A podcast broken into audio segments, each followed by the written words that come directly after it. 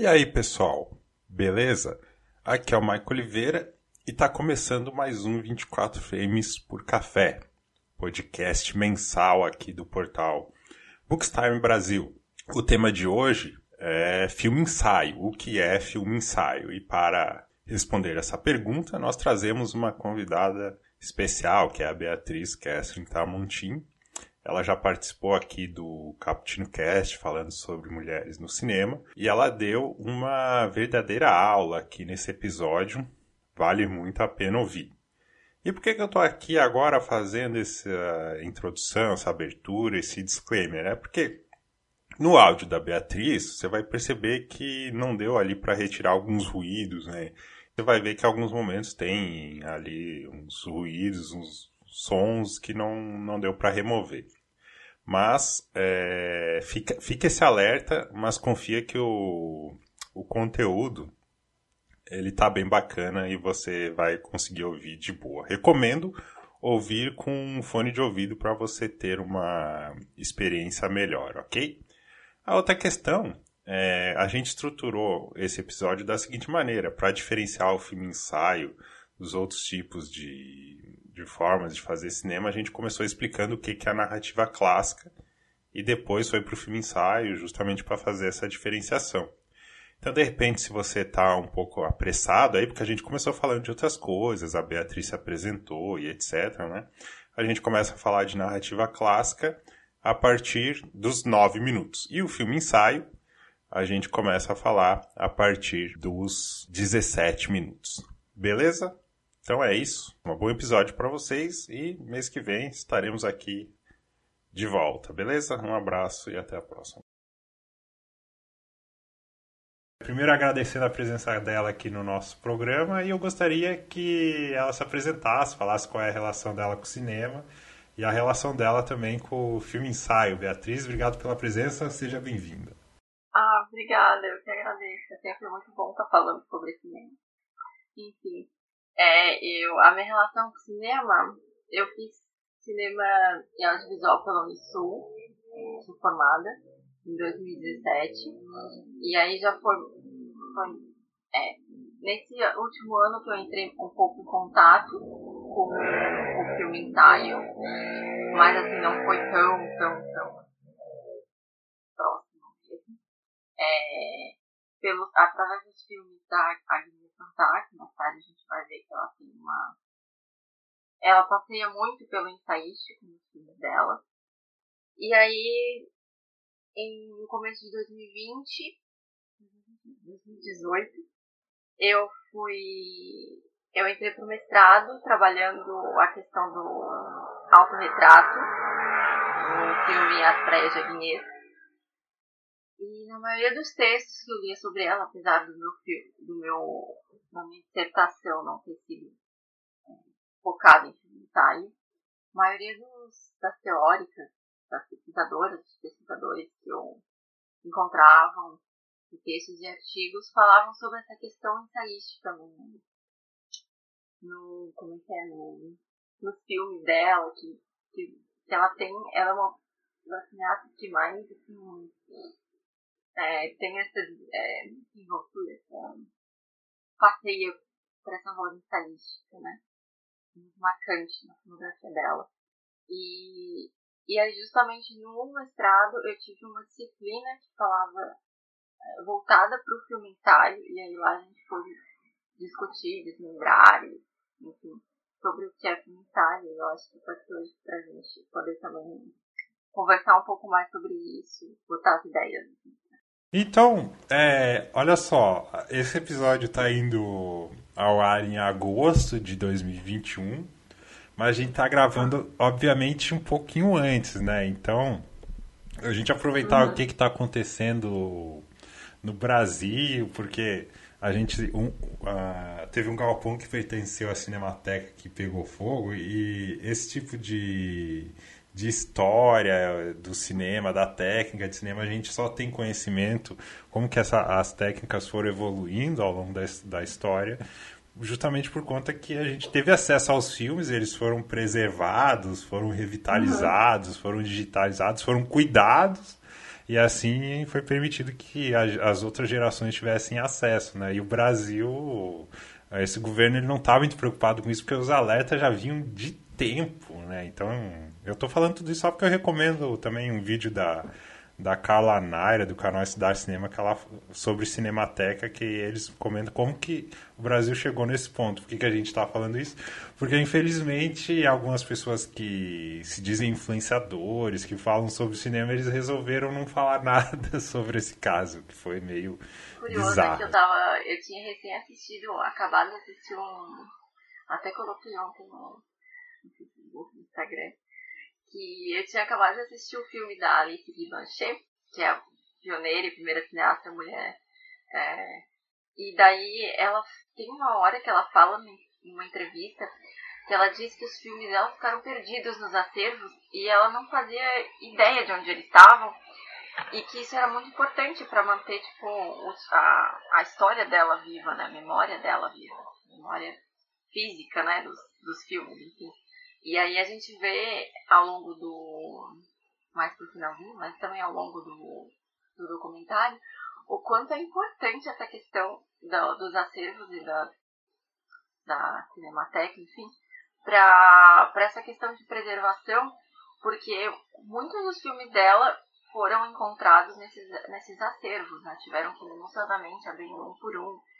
E aí a gente só pode ver, por exemplo, filmes como Alice Bachet, é, devido a, essa, a, esse, esse arquivamento, né, esse acervo, a esse cuidado que as pessoas tiveram com essa é, com essas películas principalmente, né? O cinema, entrando no nossa temática aqui, no nosso tema hoje, ele surge ah, como uma descoberta tecnológica ali no final, durante todo o século XIX, né? O grande inventor do cinema foi o século XIX, dá para dizer. Porque, enfim. E aí ele começa mais como um experimento tecnológico, não necessariamente como uma forma de, de contar história. Né? Mas depois é, ele, ele, ao se expandir, cada um tem uma intenção de, de contar um certo tipo de história. A gente tinha muito fortemente é, divulgado como o seu Jorge Méliès, um dos primeiros aí criadores da, da sétima arte, porque ele trabalhava é, no circo, né? Ele trabalhava com, com ilusionismo e aí ele aproveitou aquela tecnologia para divulgar o trabalho dele. E o que a gente conhecia era que a partir disso é, ele acabou inspirando outras pessoas, o trabalho dele fez sucesso e também é, cada um enxerga a oportunidade de um jeito. E é óbvio que novas técnicas, novas formas de registrar o que você quer registrar são inseridas, inovações são alcançadas e a gente chega no que é hoje. E encaixando o tema de hoje com, com a questão do acervo, né, a Alice Guy Blanchet, é, uhum. ela sofreu do que chama de apagamento, né, que que a, a, acho que você conhece essa história bem melhor que eu, né? Tipo, só foi descoberto depois que ela foi tão ou mais pioneira que o Jorge Méliès nessa Sim, questão. Também. E, e no filme mostra muito, que está disponível no Telecine Play, inclusive, na propaganda.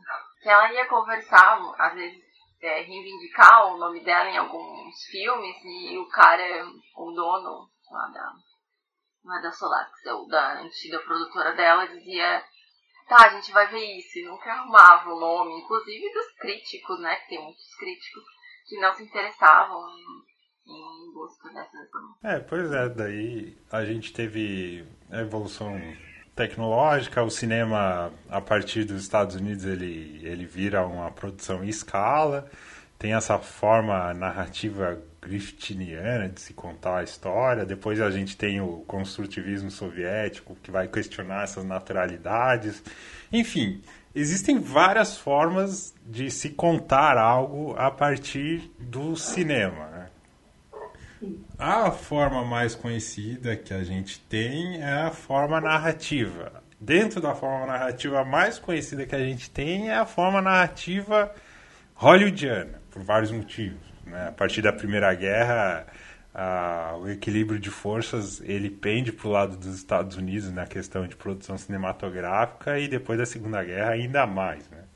Então, por exemplo, no Brasil, a gente tem a enxurrada de filme norte-americano e a forma como eles contam histórias acabam sendo naturalizadas. Enfim, a gente vai usar aqui para descrever o que é narrativa, para que vocês entendam é, o que, que a gente está mais acostumado a assistir de filme e a partir de, de então a gente explica o que é o filme ensaio, ou seja, a gente dá uma referência do que, que todos estão acostumados a ver e daí a gente vem uhum. e fica bem mais claro o que, que é o filme ensaio. Enfim, eu, é, as duas referências aqui eu peguei do curso do Pablo Vilaça, né, a arte do filme, e do livro do David Bordwell e da Kristen Thompson, que é a arte do cinema, está traduzido errado, porque o correto seria a arte do filme. Né?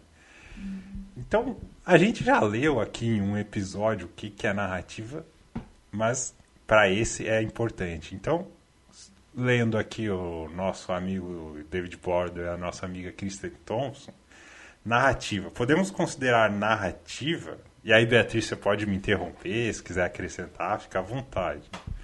Porque depois eu vou ficar um curioso, que eu também estou aprendendo aqui.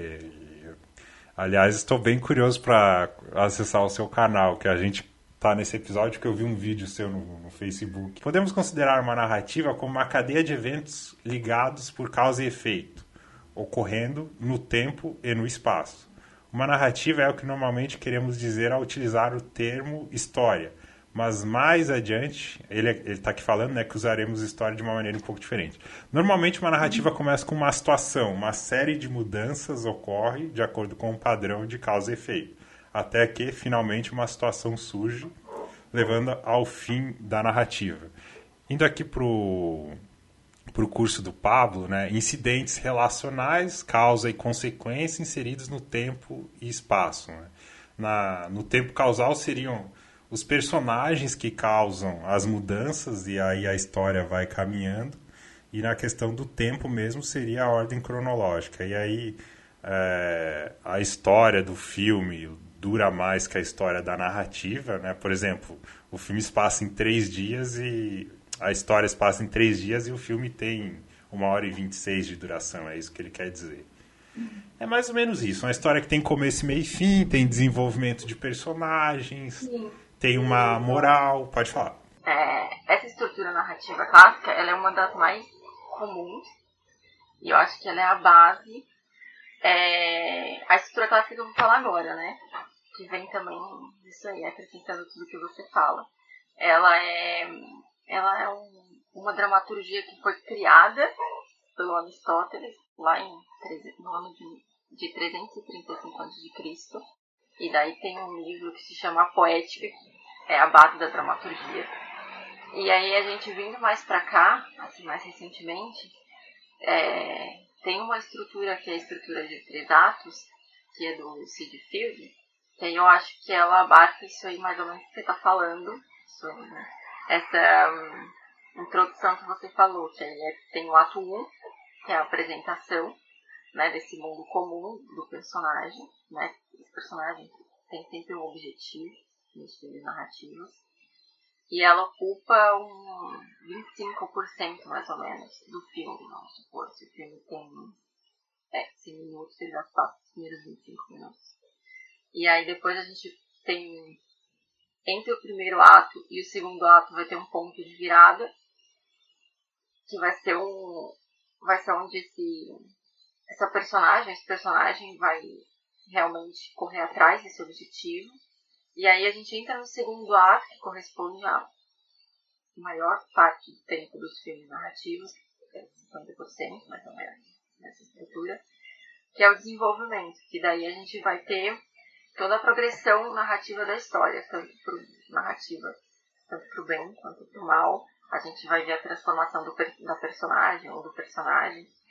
E aí a gente vai chegando mais pro final, os 25 25%, os 25 minutos finais do filme, se considerar um filme de 60 de 100 minutos, considerando cada 100, que a cada um minuto é 1%, aí a gente vai chegar nos últimos, dos 75 minutos até os 100 minutos, a gente vai chegar no, na resolução, né? O, o, a gente vai ver essa transformação acontecendo de fato, o que ele aprendeu, o que ele não aprendeu. Quando a gente estuda né, o roteiro, as terminologias mudam. Incidente causador, evento transformador. Ah, Incidente citante é o McKee, né? O Robert McKee que usa. E não sei, tem um outro. Eu ouvi já alguém dizer em catalisador, eu já ouvi uma oficina de roteiro e, e eu gosto bastante desse termo. Mas é, Geralmente muitas pessoas entendem o cinema dessa forma, porque acaba sendo naturalizado esse tipo de, de história, né? E aí quando vem uma, uma proposta diferente já causa um certo desconforto, uma certa desconfiança, até uma certa rejeição. Os filmes experimentais, por exemplo, como o próprio experimento, o sentimento que aquele experimento vai causar é o fim, né? não necessariamente ele vai ter uma mensagem. O experimento ali é o fim. O exper... Um filme experimental também ele é. Desculpa, gente, novo. O filme experimental ele é, tá mais ligado à experiência, né? A sua experiência com o objeto, talvez, ou com, a, ou com aquilo que você quer falar. Né? Ele é muito mais sensorial, talvez do que o filme narrativo clássico. Né? Porque o filme narrativo clássico, você vai meio que contar uma história sobre aquele tema. Já o filme experimental, você. É, ele pode sim ter uma narratividade, mas ele vai abusar muito mais da experiência e, e dos materiais, dos formatos, enfim. Exatamente. Ah, já tô gostando desde já. Você está mais do que convidada para participar de outros episódios. Legal. Ah, olha só, e aí a gente chega no filme ensaio. E aí a pergunta mais clara, assim, mais. A primeira a pergunta que surge de imediato é o que, que é o filme ensaio? Primeiro a gente tem que entender que o filme ensaio ele não é uma oposição ele não é tipo uma fuga à narrativa clássica ou a outros gêneros narrativos. Ele é, ele é, eu acho que uma experimentação dessas formas existentes. Né? Porque eu já vi filme ensaio em que tem uma estrutura, em que tem essa estrutura narrativa, tem a apresentação do tema, tem o desenvolvimento, daí tem um finalzinho mais fechadinho, mas ainda assim um filme ensaio né? E eu acho que o principal do filme ensaio é assim, se eu pudesse dizer assim, numa frase assim, seria pensar através de som e imagem. Pensar é uma forma de pensamento através de som e imagem. Daí eu acho importante trazer, para a gente entender um pouco mais sobre o que é o ensaio, conceituar o ensaio. A gente tem a modalidade ensaio no discurso científico, no discurso filosófico, no discurso literário. E nesses três discursos a gente encontra três características comuns que vão estar no filme ensaio propriamente dito. Que é a subjetividade, né? Um, que é a subjetividade, e é muito importante para fazer um filme ensaio, para o filme ensaio, para um ensaio acontecer. Essa, o enfoque nessa subjetividade, no sujeito que fala, na pessoa que fala, Dois, é, a linguagem. O texto tem que ter uma expressividade, é, linguagem também no sentido de, é, de um fluxo de pensamento, talvez, de uma coisa leva a outra.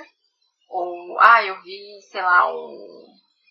Tô aqui falando do cachorro, e aí de repente esse cachorro me lembra um cachorro pintado por Van Gogh. Esse pintado por Van Gogh me lembra de uma experiência que eu tive quando eu fui, sei lá, para tal lugar, mais ou menos assim na linguagem, que aí está muito entrelada a esse terceiro, que é a liberdade do pensamento. Né? Você está sem liberdade do pensamento, é isso mesmo. É um, esse fluxo de, de pensamento. E daí eu atribuiria talvez uma quarta característica super importante, isso que vai falar é o Theodor Adorno, no texto ensaio como forma. É, acho que texto base para quem quer talvez começar a pensar um pouco sobre o ensaio, enfim. E aí que ele vai pautar muito essa, é, essa questão da autonomia. O ensaio ele tem que ser autônomo, ele não tem que se prender às regras. É, claro que eu estou falando desse texto bem, bem por cima, assim, falar muito mais coisa, né? criticar muito mais uh, a construção fechada, né, que a gente vê é, no texto em si. Para assim, conceituar, eu acho que foi um ensaio ele não. O filme ensaio, ah, é, ele não nega essa dicotomia, né? Entre uma coisa e outra, pode ser uma coisa e outra, pode ser uma coisa e outra e outra, entende? É, mas assim, eu acho que a gente tem que ter em vista que o filme ensaio, ele é uma articulação, não somente do formato, que a gente vai ver mais pra frente, eu vou falar mais pra frente, mas é uma articulação entre a experiência subjetiva, a interpretação do mundo e da vida né, dessas pessoas, essa experiência subjetiva, e uma reflexão também sobre as imagens, sobre os sons. Né, é, uma, é uma subjetividade articulada com o mundo que a gente vai. E pensante, né? Articulada e pensante com o mundo. Acho que seria aí mais ou menos o caminho para se definir o ensaio. Ele não, não necessariamente se opõe às formas tradicionais de contar uma história. Ele faz uma experimentação a partir disso, é isso? É, ele não é tipo ficção ou documentário. Ele não é uma caixinha fechada. É uma caixinha aberta que você pode, conhecendo essas formas de narrar, você consegue é, brincar com elas, pensar a respeito delas. O Arlindo Machado vai trazer no texto ensaio é, talvez por esse aspecto ele se aproxima um pouco do formato do documentário, mas não é. Né? Nem todo documentário é nem todo filme é documentário. Porque o documentário em si, essa é uma. que o, o documentário, a essência do documentário, além de Machado falar, é um discurso sensível sobre o mundo. Né? Então eu acho que é por isso, talvez, que o um pouco do filme vai, o filme ele talvez se aproxime um pouco do documentário, mas gente tem que um pé para trás espera lá, não é nem, nem todo documentário é filme ensaio. E aí a parte que me chama bastante atenção é quando você fala né, sobre pensar através do som e imagem, né, o pensamento através do som e imagem tipo, não sei, tem uma foto que te afeta muito e você quer fazer um filme sobre isso. E daí você testa sobre essa fotografia, enfim, o, a, os motivos, enfim. Mas, é, ah, não sei, talvez um, uma fotografia por minuto da Lilian Radar, ela tem uma. ela fala sobre aquela fotografia né, de diferentes autores, algumas algumas fotografias são da Moni. E aí ela vai falar sobre. Tem um que ela fala da Cleo de 5 a 7, que é uma fotografia, e aí ela fala sobre o dia no set, sobre o, o a, sobre o motivo daquela imagem, ela reflete sobre o no set, sobre, sobre a imagem em si, ela disseca aquela imagem que a gente vê, sabe? Do ponto de vista dela, sabe? Ela chama atenção para umas coisas assim é, que você talvez não importasse para você que está assistindo, mas para ela importa, então ela vai lá e. Né? Ela chama atenção para o olho roxo, talvez. Da Cleo, que a gente não, não repararia, talvez, porque é importante. Né? Mas como é que surgiu o filme ensaio? Como é que é, como é que foi se desenvolvendo também ao longo da história? Essas duas perguntinhas aí, por gentileza. Tá. É, nos textos que eu, que eu li sobre o, o ensaio, é, tem um aqui que é o do Timothy Corrigan, acho que foi recentemente traduzido para o Brasil, 2015 foi a tradução, que é o filme ensaio de Montagne agora vou falar o nome dele errado, a Cris Marquer, a Marquer, né, Cris Marquer. E, e aí ele vai ter um, ele vai fazer um, vai ter um capítulo exclusivamente para apresentar talvez a história do ensaio. Eu acho que um pouco das minhas. Do que eu vou falar aqui tá nesse primeiro capítulo.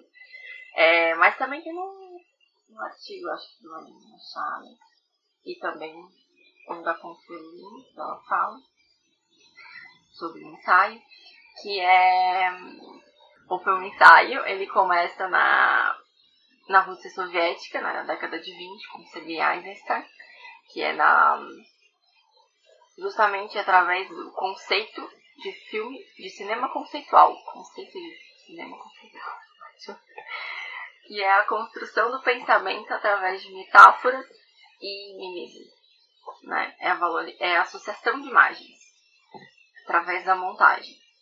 E aí a gente vai destacar o Ziga Vertov, né? Que ele vai meio que. Ele é o que vai conseguir, talvez, colocar um pouco mais em prática essa questão no O Homem com uma Câmera. Que a gente pode ver que ele vai fazer, na verdade, um ensaio visual sobre o que é o aparato técnico, né? Sobre o que seria esse cinema olho. Né? E aí a gente vai ver ao longo desse documentário. É, o, coisas que o olho humano não pode fazer sendo feitas através da montagem. Né? E ali já vai estar. Tá, estar meio que teste também do Virtual sobre esse olho. E aí. Eu acho que aí também é importante falar da. Do, da montagem. Então, a montagem ela tem uma função muito importante para o ensaio por dois motivos. Um que ela permite a intertextualidade, né? Essa associação de imagens, uma coisa leva a outra, é, que também a gente vai ver depois na voz ensaística, uma coisa a outra na realidade também. Mas ela permite a intertextualidade, né? Entre as artes. Você pode trabalhar com foto, museu, pintura, imagem visual de, de, de, de uma fotografia, de, de, uma fotografia com uma pintura, é, é teatro, mas também porque a montagem ela permite a gente trabalhar com diversos recursos. Deslocamento de imagens, você pode usar trechos de uma imagem de um filme, por exemplo, Ziga Vertov, para um, para associar com, sei lá, um, uma, uma flor, um, um, um prédio. É, você pode trabalhar com, com animação, com fotografia, com imagem de arquivo, com citação, nesse caso, né? Também trabalhar com cartela de texto, colagens, entrevistas, então assim, é, diversificado, né? E é isso, esse aí foi o ponto, o ponto X, assim. O ponto não, é o ponto inicial, acho que do inicial.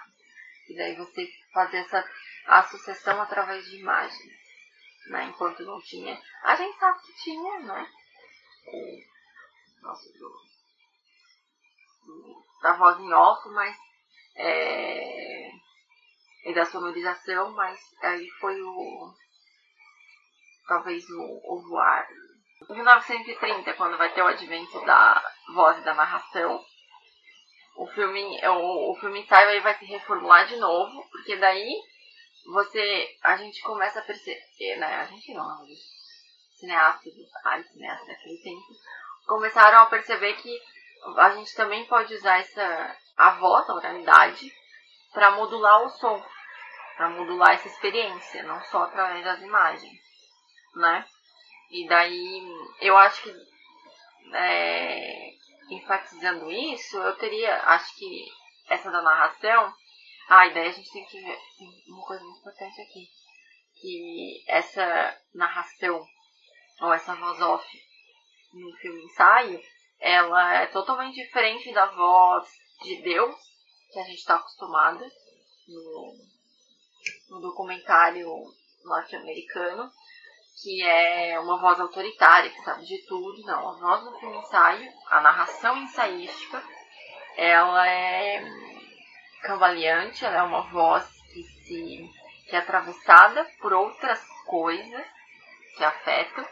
É uma voz que se fabula, eu acho. Né? Não é uma voz que, ah, eu estou aqui como.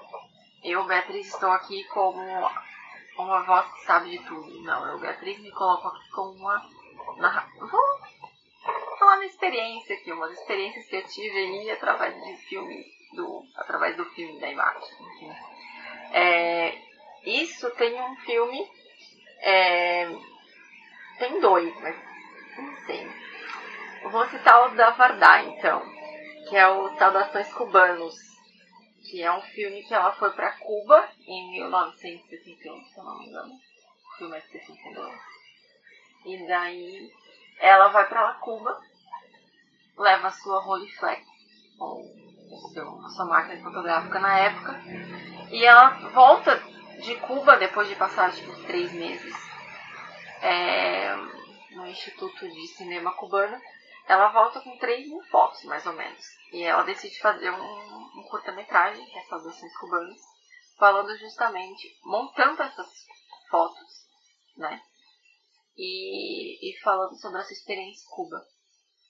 E aí a gente pode ver que, inclusive, a Consuelo Lins vai falar que ela é uma das pioneiras na voz off ensaística, né? Um, é, da voz ensaística no cinema, né? Quebrando com essa. Porque antes a gente só tinha voz masculina no cinema, né? Só a voz do homem, narrando como se fosse aquela voz de Deus. E aí ela vem também quebrando um pouco essa. essa uh, norma, talvez, essa normalidade. E aí no filme ela vai fazer exatamente isso. Ela vai ah, colocar essas fotos, algumas vão ter. Algumas, como ela tem essa noção de fotografia é, já da época que ela era fotógrafa, é, tem essa. Você percebe que tem um. Como é que é? Um. Quando a gente tira várias fotos atrás da outra, e você percebe que tem uma, um movimento, vai ter isso, né? Vai ter essa movimentação. E daí. E tem outro filme também que seria. Talvez pra fazer aqui mais. Pra exemplificar talvez melhor Noite Neblina do Resné. Que aí ele vai. Que também é outra forma né, de se fazer. Outro formato que aí é, é uma, ele vai trabalhar com uma montagem paralela no sentido de é, imagens atuais do campo de concentração de Auschwitz em, em, colorida e as imagens de arquivo, né, em preto e branco do campo de concentração durante durante a guerra, né? Durante a guerra. É. E daí ele vai trazer e daí o filme vai sofrer talvez outra alteração para continuar com essa questão do, da história. O filme ensaio ele vai sofrer outra alteração em, a partir de 1940, que é quando ele vai se consolidar na pós-guerra na França. E aí ele vai se consolidar e se reconfigurar ah, como um filme que articula a subjetividade, essa experiência pública, né, experiência de vida, experiência do mundo, e também esse, esse o pensamento, né, o pensamento, pensamento sobre o mundo, pensamento sobre a, a vida, pensamento sobre o, as imagens, enfim. E aí ele vai ganhar traços realísticos e traços documentais. Mas, como a gente vê agora, ultimamente, ele é um, um articulado de vários formatos.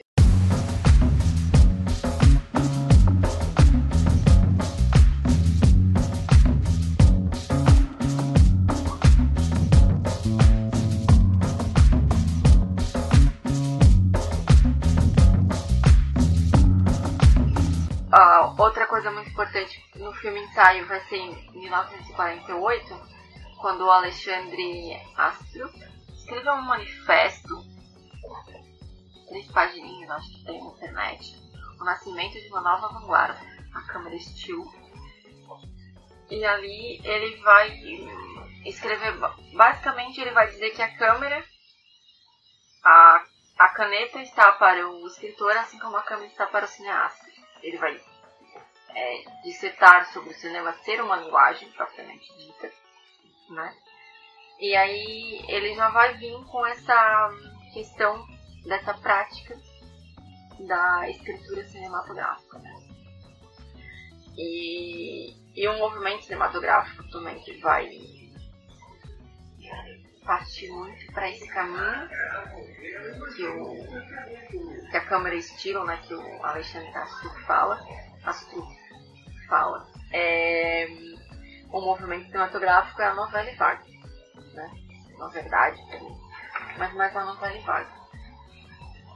Aí lá por 1950, a gente vai ter o, ensaio cinematográfico, ele vai ficar mais conhecido. Ficar mais conhecido não, ele vai ser também não renomeado, ele vai ganhar uma outra uma outra particularidade que seria o ensaio cinematográfico, que é, seria para denominar tipo um curta-metragem, por exemplo. Ah, é um ensaio cinematográfico, denominando que é um ensaio curto, né? Um filme ensaio curto. E aí o filme ensaio seria mais denominado para um filme como se fosse um longa-metragem, né? E aí esse ensaio cinematográfico, essa talvez nova categoria nova forma de ensaio, ela vai possibilitar muito mais o, a, a pessoa, né, a cineasta, cineasta, a fazer filmes, ensaios, né? Porque você vai trabalhar ali com filmes, filmes por exemplo, de duração de 15 minutos. E, diferente de um, um longa-metragem, né? Que você vai é, investir muito mais do seu tempo, né? E daí permitia mais essa essa uma liberdade maior, porque você, se você for para fazer um curta metragem você sozinho, vamos dizer assim, no seu ensaio talvez, é um pouco mais fácil, muito mais autônomo do que você fazer um longa-metragem, né? Que você tem um investimento maior. E aí, e daí, a atualidade mesmo, não tem. É, na atualidade é o que a gente está vendo hoje, na verdade, né? O que eu falei agora sobre anteriormente sobre o conceito, né? Tem o Timothy Corrigan que vai, é, que vai trazer no filme, no filme dele, acho. No, nesse livro já citado, ele vai trabalhar em acho que cinco capítulos, né? Ele vai trabalhar, cada capítulo ele vai trabalhar um, uma forma para ele. Ele acha que são formas de identificar um filme talvez. Né? Um deles, é, eu vou citar alguns aqui, alguns módulos, né? Pronto. É, o autorretrato, que é diferente de uma cinebiografia. Ele vai falar que a cinebiografia ela é mais pautada nessa narrativa clássica, que a gente viu, que a gente viu no início.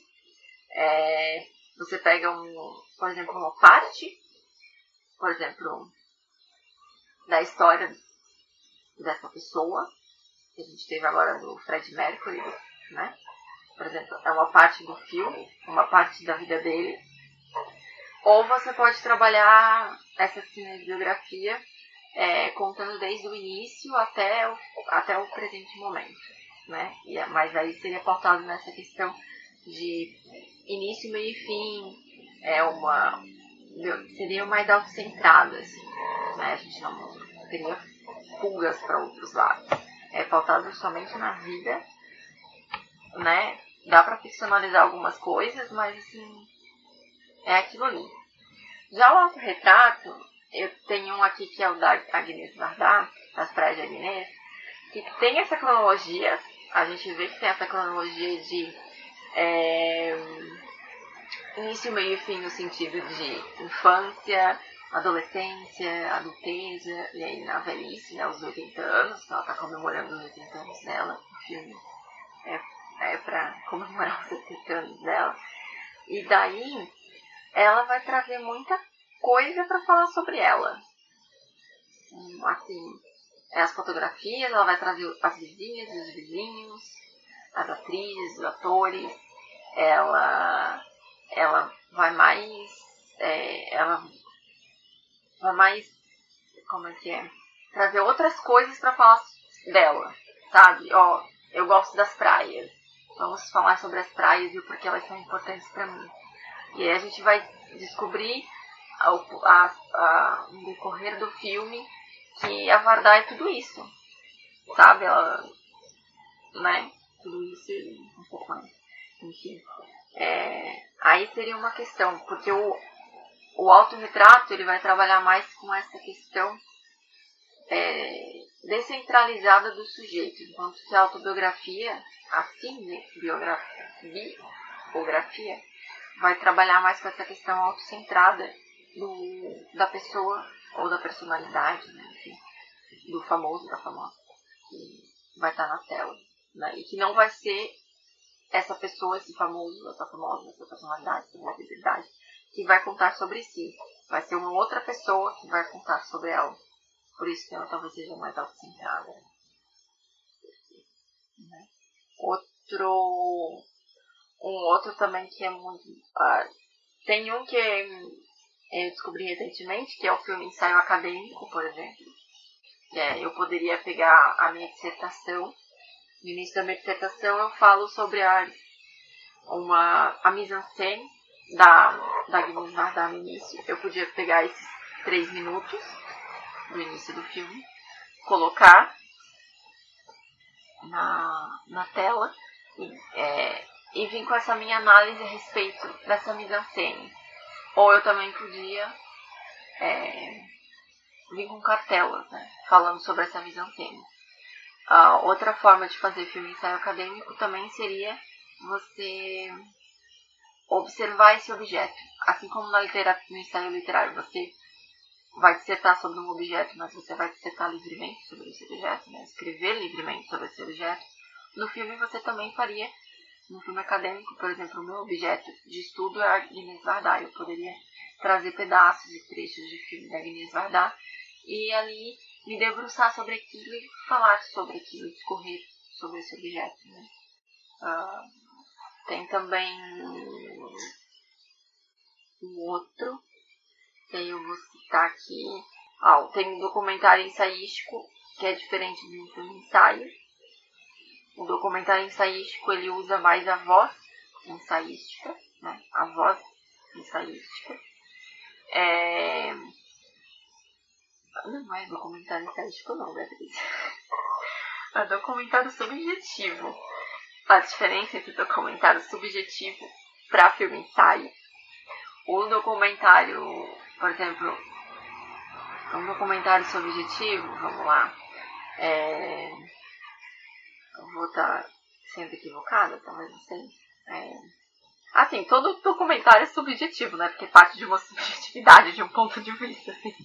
Mas um que eu vou citar aqui talvez da Petra Costa, Democracia em Vertigem. Ela vai fazer o quê?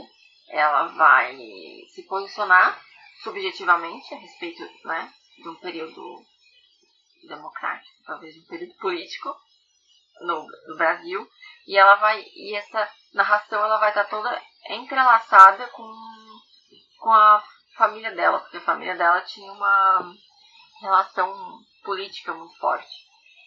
E aí ela vai subjetivamente e talvez poeticamente é, se colocar e, e, e discutir também essa relação que a família tinha e que ela começou a ter com a política e, e o que estava acontecendo no Brasil nesse período, enfim.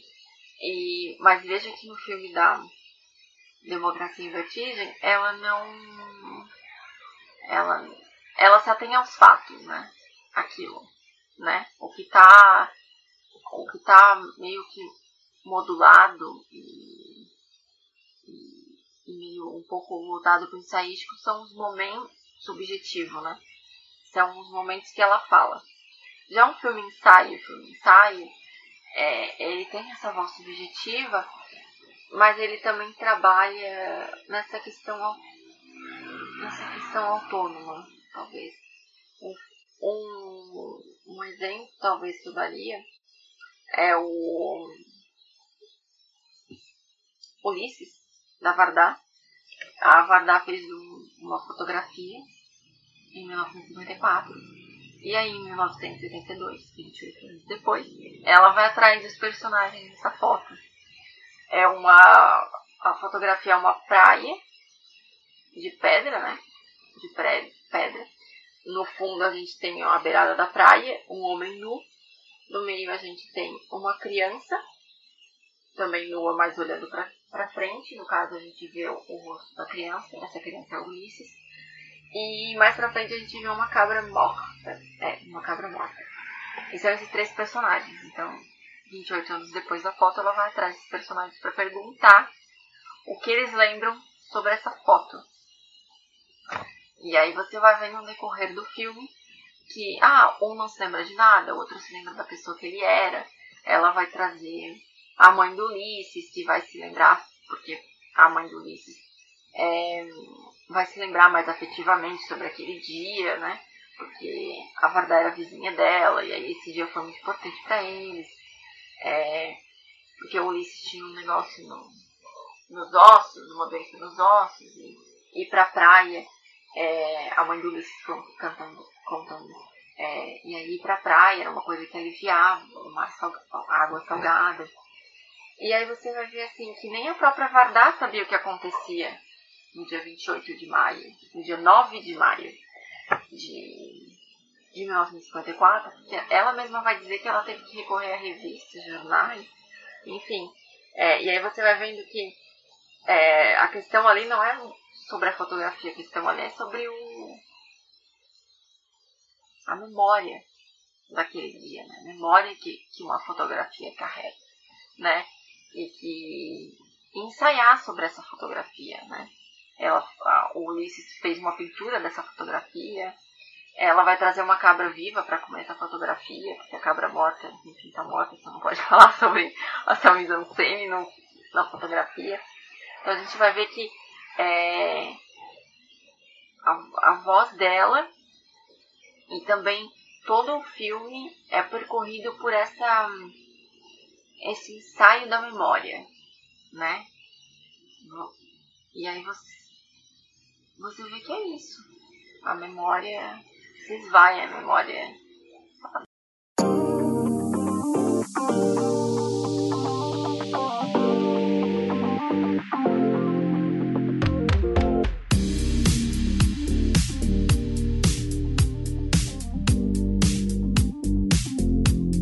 o, que eu, o que eu gostaria de pedir para ti é o seguinte: pegar um exemplo de um curta que seja, né? É, e explicar o que, que você. Igual você estava fazendo agora, né? Mas em relação ao trabalho seu, né? O que, que você. Que, qual que era a ideia que você estava querendo passar e como que você executou isso, né? No YouTube, na verdade, eu estou com várias. A minha proposta é fazer justamente uma experimentação cinematográfica. Porque agora que eu estou entrando nessa vibe de, de ler sobre roteiro, de, estrutura, enfim. É, eu, eu queria experimentar novas formas de contar de contar e fazer cinema, até porque é, é, enquanto eu não, eu não consigo assim, me ver trabalhando com cinema durante essa pandemia, essa pandemia não, não seja ser cessada, chegar ao fim no Brasil. Né? É, e daí, é, um deles é o Esboços da Casa. Eu posso falar um pouquinho sobre cada um. Assim, tem o. No início da pandemia eu queria fazer filme ensaio. Só que daí é, eu comecei a estudar um pouquinho mais sobre filme ensaio e aí eu vi que não era nada disso, porque o que eu estava fazendo era vídeo poesia. Né? Porque eu estava usando as minhas poesias e colocando imagem ah, na, na poesia, enfim, e vídeo poesia. Tava, não era uma experiência, era uma experiência só que de outro, outro tipo de forma, né? Um, mas não era tanto assim voltado para o filme ensaio. É, E tem o, o Estar Nesse Mundo Pati, que é um projeto que é justamente fazer essa, essa relação entre a poesia e o cinema, né? Trabalhar a montagem, porque a montagem é uma coisa que eu, eu gosto muito de fazer. É, e daí agora, recentemente, tem os esboços da casa que eu tenho uma fotografia, daí eu falei, gente, preciso vazar essas fotografias para algum lugar, assim, porque é, tem, meu cartão tá quase, quase no fim, então tem que dar mais espaço. E aí, esboços da casa é, é uma, um comentário, eu faço comentário lírico sobre, sobre essas fotografias que eu tenho da casa, sabe? E daí, até mesmo para me exercitar, para uma forma de como é que eu conto é, através dessas imagens, sabe? O que que. É, e aí tem um pouco de. de, de também para exercitar um pouco, talvez, essa voz ensaística, né? Do, do pensar através das imagens, né? Porque eu, quando for escrever cada, cada capítulo, eu olhava para essas imagens e, gente, o que essas imagens me suscitam, sabe? E aí, é, o que, que eu posso tirar dessas imagens? O que, que essas imagens têm para eu refletir, enfim, sobre a casa, né? Em si. É, e daí tem esse outro projeto, que é o Quintal Vivo.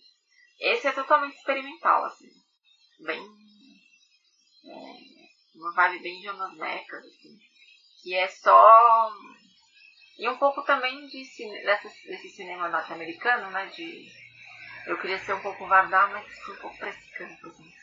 É, de ser uma mosquinha, talvez, na tela, e só observar o que está acontecendo e, aí narra, e também elaborar através da montagem, né? Essa forma de, de contar essa experiência. Eu valorizei mais a experiência né, no Quintal Vídeos. Então, assim, eles têm um 7 minutos, 10 minutos, assim, que eu realmente valorizei mais a experiência na hora de montar. E aí teve uns momentos que eu falava, gente, eu não tenho. Eu não, tô fazendo isso aqui, mas assim, eu não consigo montar, porque eu, eu, eu olho essas imagens aqui de 3, 4 minutos que eu fiz, eu não consigo montar, porque assim, gente, como é que eu vou. Enfim, e aí eu vou, às vezes, em forma de cartela ou, ou de áudio, eu vou apresentando talvez um pensamento sobre aquelas. sobre esse. sobre esse quintal. Enfim. Mas muito tentando, talvez, a minha ideia é trabalhar um pouco também essa minha experiência comum, tentar trabalhar um pouco essa voz ensaística ou trabalhar talvez essa, esse, essa montagem, associação de. E eu gostaria que você se pudesse, né, indicasse para quem quer se aprofundar no tema, tanto referências para leitura quanto para assistir um documentário, um filme, igual você estava falando, né? Você já resumiu aí vários, né? Se puder citar mais alguns. Tá, acho que de citar teoria, eu acho que já tem o Timothy Corrica, né? Que é o filme ensaio, desde Montanha e depois de Marquer. É, tradução de 2015, se não me engano, pela Papiros. Tem artigos, tem um que é talvez um dos primeiros, que é o do Arlindo Machado, o filme ensaio. É, tem muitos artigos também da Consuelo Lins, que ela vai aqui, né, do Brasil, falando propriamente do Brasil. É, é, professora de cinema lá da do Rio de Janeiro. E ela, ela trabalha muito a voz ensaística, tem muitos textos que trabalham a voz ensaística no cinema. É, um em particular que eu li durante o mestrado foi A Voz, o Ensaio, o Outro, que ela vai falar, vai fazer um pouco desse percurso do filme ensaio. E também vai falar sobre Agnes Varda, né? E também sobre o Chris Marquet, eu acho. Tem o Chris Marquet, que é um Chris McKay e o Godai, eu acho, são, são um dos nomes mais, dois nomes muito citados para Godard, principalmente, sobre o filme Ensaio. Eu também citaria qualquer filme da Agnès Varda para assistir. É, muitos dos documentários dela não tá no. no. Meu Deus. No Telecine, enfim. Né? Ah, mas. No, tem alguns filmes ficcionais que ela também vai trabalhar essa nova ensaística, se não me engano. Uma canta, outra não. Tem, tem narração dela no meio. Um, conceito. Livro tem. Tem muito norte-americano não traduzido no Brasil. Assim. Ah, um deles é da Laura Que é How Essay Films Think. Como que ensaios tem. Uma tradução simultânea. É, e é, eu acho difícil. E esse base também, né? Do Adorno? A forma. Ensaio como forma. De filme, Família do Quer o Avardar. E talvez eu recomendaria, eu ver.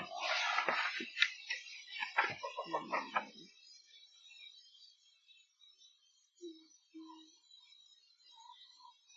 Eu, eu recomendaria assistir talvez o da Yasmin Tainá, que tá no. No MIS. No MIS não. No Instituto Moreira Salles. É, o Instituto Moreira Salles convida. O, é um curta de 6, 7 minutos, que é o da A Vida é Urgente, que ela fez a convite do Kleber Mendonça Filho para essa curadoria, né? da pandemia. Ah, também é meio impossível de achar, mas assim, se acharem, tem um filme, tem um outro curta-metragem também que eu assisti nessa disciplina do filme ensaio no mestrado, que é Reacendo, remontagem, da Trimin Ha, uma cineasta vietnamita, que ela também trabalha em alguns filmes essa questão ensaística, né? Ensaio. Uh, e tem um também que eu assisti e gostei bastante, que é da Pasquale Ovolo, que é A Mulher Invisível. Que ela, como. Esse é difícil de encontrar, eu tentei encontrar para passar o, o link, não, não achei. Que é a experiência dela, ela filma, as, ela vai passear pelas ruas de Paris filmando, né? Ela passeando. E ela, ela é uma. Ah, eu não sei agora o país que ela nasceu. Eu só sei que ela mora na França. Ela é uma mulher negra e ela foi filmar essa caminhada pra, nas ruas de Paris para ver se ela encontrava algum rosto familiar e aí ela disserta sobre essa caminhada e sobre ser uma mulher invisível nesse país, né? Que tipo, você encontra outras pessoas de cor no, na rua, mas você não encontra na publicidade, por exemplo, nos outdoors. E ela fazer essa reflexão, assim, sai é, de que ao mesmo tempo que ela tá visível, ela não tá ela tá ao mesmo tempo que ela tá visível, ela tá invisível. Né? Ela até comenta um momento que ela passa na rua e as pessoas não olham para ela, né? Ela tá ali, ao mesmo tempo não tá ali, né? Hum. É, seria isso. Ah, e a vida é urgente da Yasmin Tainá, é, eu lembrei dela porque o Timothy Corrigan fala sobre o filme ensaio como editorial, e aí ele vai falar dessa questão do do filme ensaio como um acontecimento, né? De narrar aquilo que está acontecendo no momento. E aí ela vai é, trazer essa questão de que o povo negro não, não tem um minuto de paz, um minuto de respiro nesse país, nesse país. E daí ela vai fazer justamente o que? Ela vai trazer os amigos, pessoas conhecidas que se filmam a si mesmo respirando. E aí você vai ter esse filme ensaio maravilhoso que é tipo. É, esse tempo de respiro, né? E acho que seria isso.